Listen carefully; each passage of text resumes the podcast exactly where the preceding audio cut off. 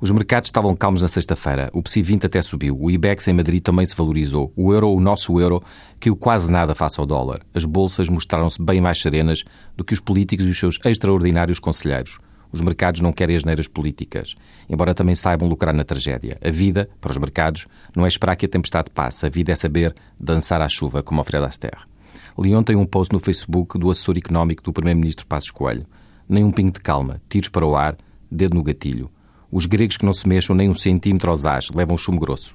Estamos no meio de um filme de cowboys e o duelo, esse duelo está marcado para hoje. Mas não nos basta assistir e torcer pelo melhor para todos. Talvez um armistício, um acordo equilibrado. Não. Queremos já definir o nosso lugar na história. Queremos ser a troika sem a troika. Somos o ajudante do ajudante do ajudante do xerife. Carregamos as barricas de água. Quase ricos, apesar de pobres. Não interessa que nos sintamos uma nação de credores, embora o dinheiro seja emprestado. Mas isso são detalhes que tenhamos uma dívida pública de 130% do PIB, outro detalhe muito nosso, e uma dívida privada de 230% do PIB, sem contar com a dívida dos bancos, e um desemprego de 14%. Detalhes que não beliscam a nossa superioridade moral. Na véspera da Grande Recessão, em 1929, Andrew W. Mellon, magnífico e estupendo banqueiro, disse: Não há motivo algum para nos preocuparmos. A maré alta da prosperidade vai continuar. Foi o que se viu.